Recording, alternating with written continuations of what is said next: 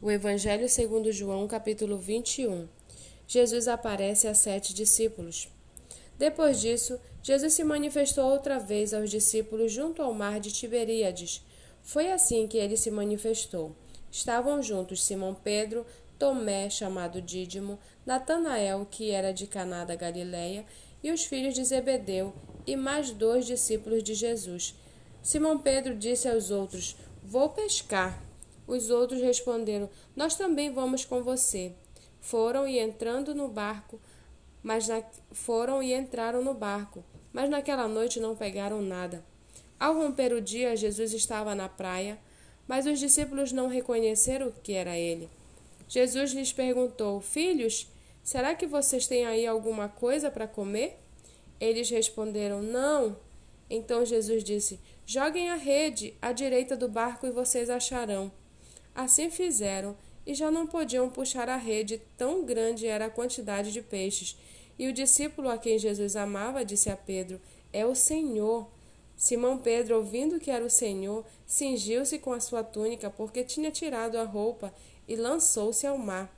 Os outros discípulos vieram no barquinho puxando a rede com os peixes, porque estavam somente a uns noventa metros da margem.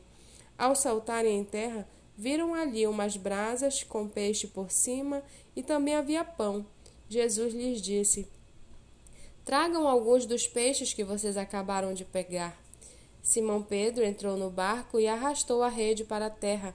A rede estava cheia com cento e cinquenta e três grandes peixes.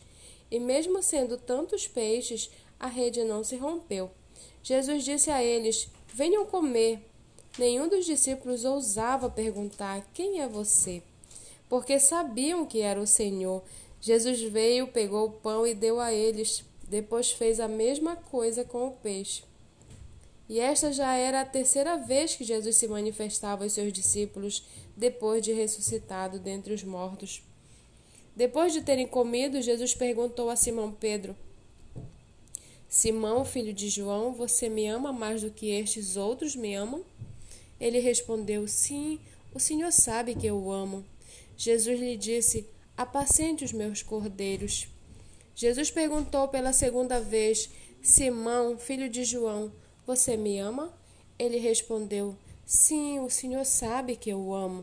Jesus lhe disse: Pastorei as minhas ovelhas. Pela terceira vez, Jesus lhe perguntou: Simão, filho de João, você me ama? Pedro ficou triste por ver por ter Jesus perguntado pela terceira vez: Você me ama? E respondeu: O Senhor sabe todas as coisas, sabe que eu o amo. Jesus lhe disse: Apacente as minhas ovelhas.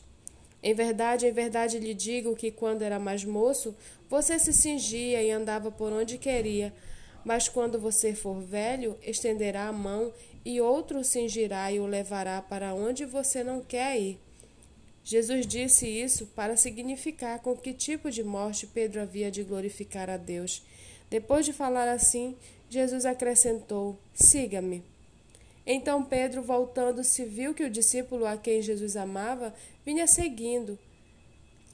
Era o mesmo que na ceia havia se reclinado sobre o peito de Jesus para, lhe, para perguntar: Senhor, quem é o traidor? Ao vê-lo, Pedro perguntou a Jesus: Senhor, e quanto a este? Jesus respondeu: Se eu quero que ele permaneça até que eu venha, o que você tem? O que você tem com isso? Quanto a você, siga-me.